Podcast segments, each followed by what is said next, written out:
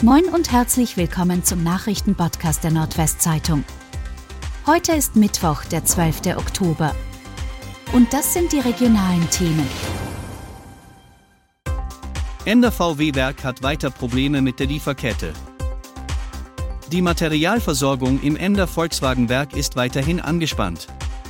Trotz der zuletzt erfreulichen Nachricht über den Bau von bislang schon 10.000 Elektrofahrzeugen in diesem Jahr, hangelt sich das Werk weiterhin angestrengt entlang der Lieferketten. Kurzarbeit soll aktuell zwar kein Thema sein, kann aber im weiteren Verlauf auch nicht ausgeschlossen werden. Bei Mercedes in Bremen war zuletzt die Rede von rund 2500 Beschäftigten, die von Kurzarbeit betroffen sind. Das ist zwar nur ein kleinerer Teil der Belegschaft, wohl aber erneut ein Problem für die Gesamtproduktion, Erste Plädoyers im Prozess gegen Högel-Vorgesetzte erwartet. Im Prozess gegen frühere Vorgesetzte des verurteilten Patientenmörders Nils Högel werden an diesem Mittwoch am Landgericht Oldenburg die Plädoyers der Staatsanwaltschaft und der Nebenklage erwartet.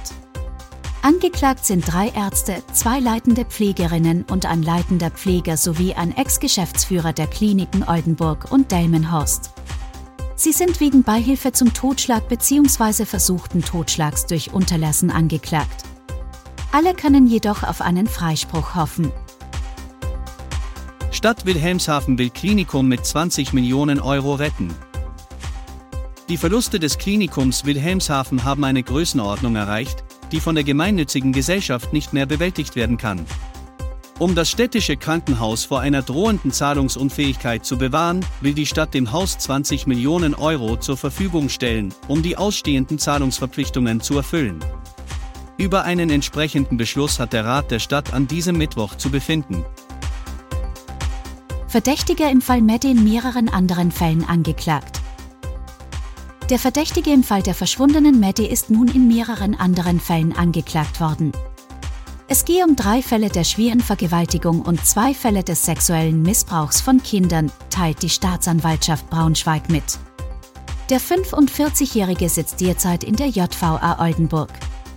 Dort verbüßt er eine mehrjährige Haftstrafe für die Vergewaltigung einer US-Amerikanerin 2005 im portugiesischen Praia da Luz. Dort war etwa eineinhalb Jahre später die damals dreijährige Britin Maddie McCann aus einer Apartmentanlage verschwunden.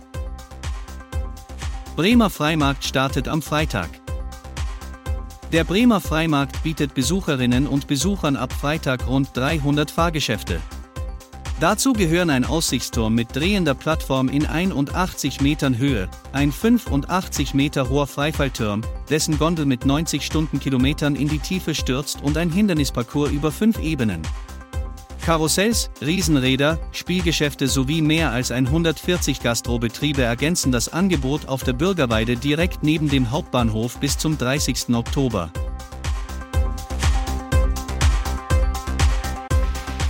Und das waren die regionalen Themen des Tages. Bis morgen!